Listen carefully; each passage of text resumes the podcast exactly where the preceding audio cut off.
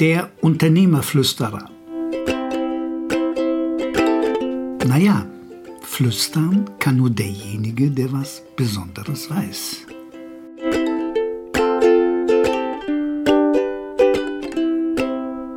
Was will ich? Geschäftlich als auch privat.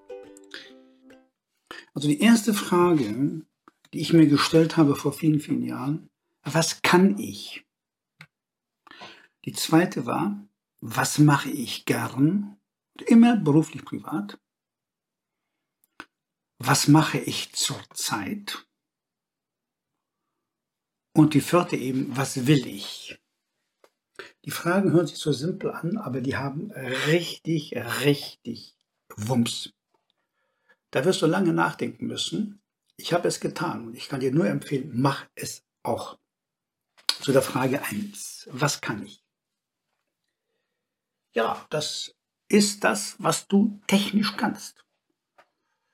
Es muss nicht das sein, was du gelernt hast oder studiert hast, sondern was kannst du?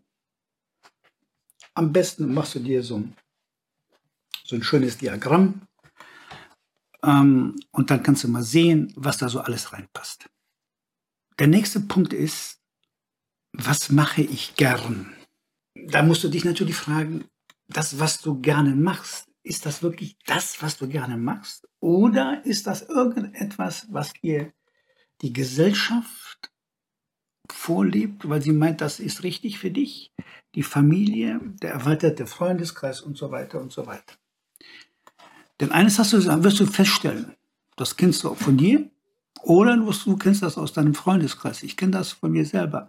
Wenn du das machst, was du willst, was du gerne machst, dann wächst er über dich hinaus. Wenn das aber das ist, was du wirklich aus dir heraus machst und nicht, weil dir das eine aufgetrichtert hat. Die dritte Frage, was mache ich zurzeit? Das ist das Einfachste. Du schreibst einfach mal auf. Dann kannst du dir überlegen, ob du das eigentlich so wahnsinnig gerne machst. Und jetzt kommt das Schwierigste. Was will ich? Warum ist das so schwierig? Weil du wieder bei dem Problem bist. Ist das, was du willst, das tatsächliche, was aus dir originär herausgekommen ist, an Wollen oder ist das das Wollen der Gesellschaft, der Umwelt, des Freundeskreises, deiner Familie, deines übermächtigen Vaters oder der übermächtigen Mutter und so weiter und so weiter. Kann ja auch der Onkel sein, der dir die Firma vererbt hat, der einfach will, dass du dieses und jenes machst. Ich gebe dir mal ein Beispiel. Bevor ich mich selbstständig gemacht habe, mich auf eine Stelle angeboten, Leitung einer Auslandsabteilung bei einem Dienstleister. Ich hätte nach Hamburg gemusst. Und mein Arbeitgeber, der alte Arbeitgeber, hat dann um mich gekämpft. Das ist ja ganz schmeichelhaft und hat mir eine Stelle angeboten in Berlin. Das war damals vor der Wende eigenes Büro, ich hätte die Niederlassung geführt äh, und ich hätte ein todsicheres Leben gehabt. Ich war bei dieser Firma schon sechs Jahre, ich fühlte mich da wohl, es war beim Marktführer als Picobello. Das andere war Aufbau einer Auslandsabteilung bei damals der Nummer drei oder vier im Markt. Wir hatten ein Büro im Ausland und ein Büro in den äh, USA. So, und dann kam ich in so einen Konflikt rein, weil das Angebot des Arbeitgebers war natürlich toll und habe ich was ganz Einfaches gemacht. Ich habe mir eine Matrix gemacht und aufgeschrieben, was hat die Firma A und was hat die Firma B für einen Vorteil. Und alle Vorteile sprachen für die Firma A, nämlich mein Arbeitgeber. Und es gab ein Argument für den neuen Arbeitgeber. Und das war Interesse. Ich habe mich wahnsinnig interessiert für das internationale Auslandsgeschäft. Das habe ich von Anfang an aus dem Studium schon bearbeitet. Ich wollte das immer, konnte das aber bei der alten Firma nicht so volles Rohr. Ich habe Frankreich gemacht für die und so weiter und so weiter.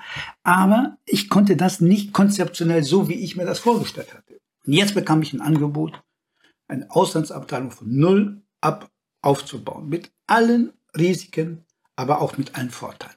Und ich hatte also zehn Argumente und alle sprachen für den besitzenden Arbeitgeber. Und ein Argument, nämlich Interesse, sprach für den neuen. Und ich habe mich dann für den neuen Arbeitgeber entschieden. Ich wollte etwas machen mit Herz und Seele und Leidenschaft. Und daraus, das ist ein originäres, intrinsisches Wollen. Das kam tief aus mir raus. Und da ist etwas Tolles draus geworden. Ich habe eine schöne Auslandsabteilung aufgebaut und nach sechs Jahren mich selbstständig gemacht. Und meine internationalen Kontakte, die ich in der alten Firma gepflegt und aufgebaut hatte, die konnte ich alle behalten. Ein paar Kunden sind mir auch gefolgt und so weiter. Das meine ich mit dem Wollen. Ich biete gerne an, und das hat mit dem Podcast natürlich nur am Rande etwas zu tun, dass man gemeinsam mit dir, ich gemeinsam mit dir, diese Dinge mal abarbeiten. Diese vier Fragen. Was kann ich? Was mache ich gern? Was mache ich zurzeit? Und was will ich? Und du wirst dich wundern, was dabei rauskommt. Es kommt eine Neupositionierung raus zu dem, wer du dann tatsächlich bist. Und das ist faszinierend. Und da muss man auch keine Angst haben, dass man möglicherweise schöne Dinge aufgibt. Da kommen eben andere Dinge. Also ich freue mich, dass ihr dabei wart und bis zum nächsten Podcast. Tschüss.